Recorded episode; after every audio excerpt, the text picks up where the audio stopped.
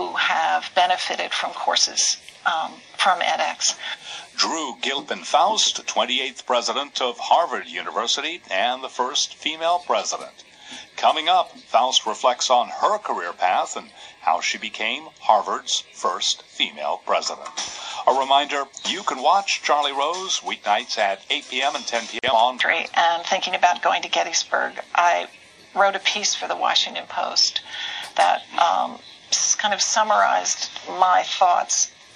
And what I focused on was this notion of how much sacrifice had been made for this extraordinary nation that Lincoln described as the last best hope, as democracy was disappearing around the world in, in the mid 19th century. Lincoln roused the North to take on this remarkable set of commitments to keep the nation whole and to sustain that last best hope. And if we don't want people to die in vain, have to have died in vain for that, and we've lost seven hundred thousand since the Civil War. What what have we abandoned? And as I was appro- as we were approaching that anniversary, the government was closed. We were in complete deadlock in Washington. We had a Congress that was unable to deliberate, to exercise the responsibilities of democracy. And they're examining the very role of government. Mm-hmm.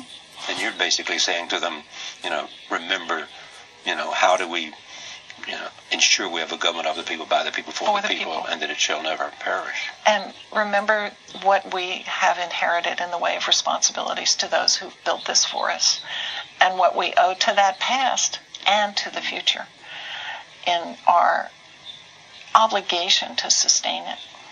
When people talk about great universities, they talk about the United States. I mean, I think of the top 20 great universities on most people's list, 17 or 18 of them are the United States. I mean, Oxford would be an exception and Cambridge would be an exception.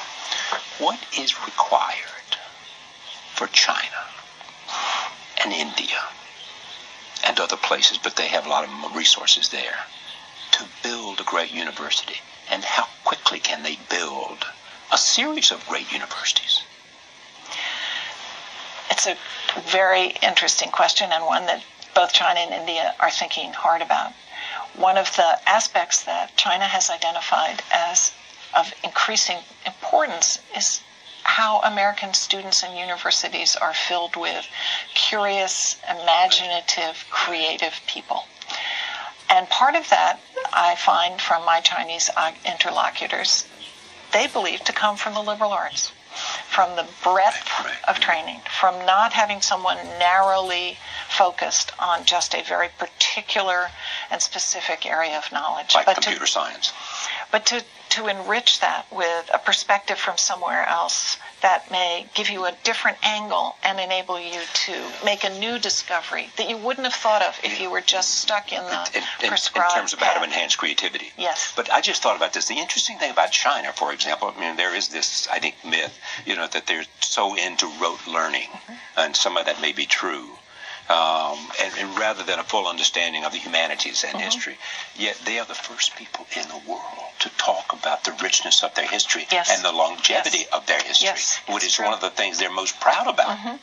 You know, it's true, but how is that integrated into an educational system and into how one thinks about a particular set of subjects as part of an educational higher educational system i think that that's what they're trying to figure out okay so take you uh, coming out of a small town in virginia uh, with a good education and, and wonderful opportunities and a big brain and all the things that you have done if you were coming out of there today and knowing what you know now, would you make different choices?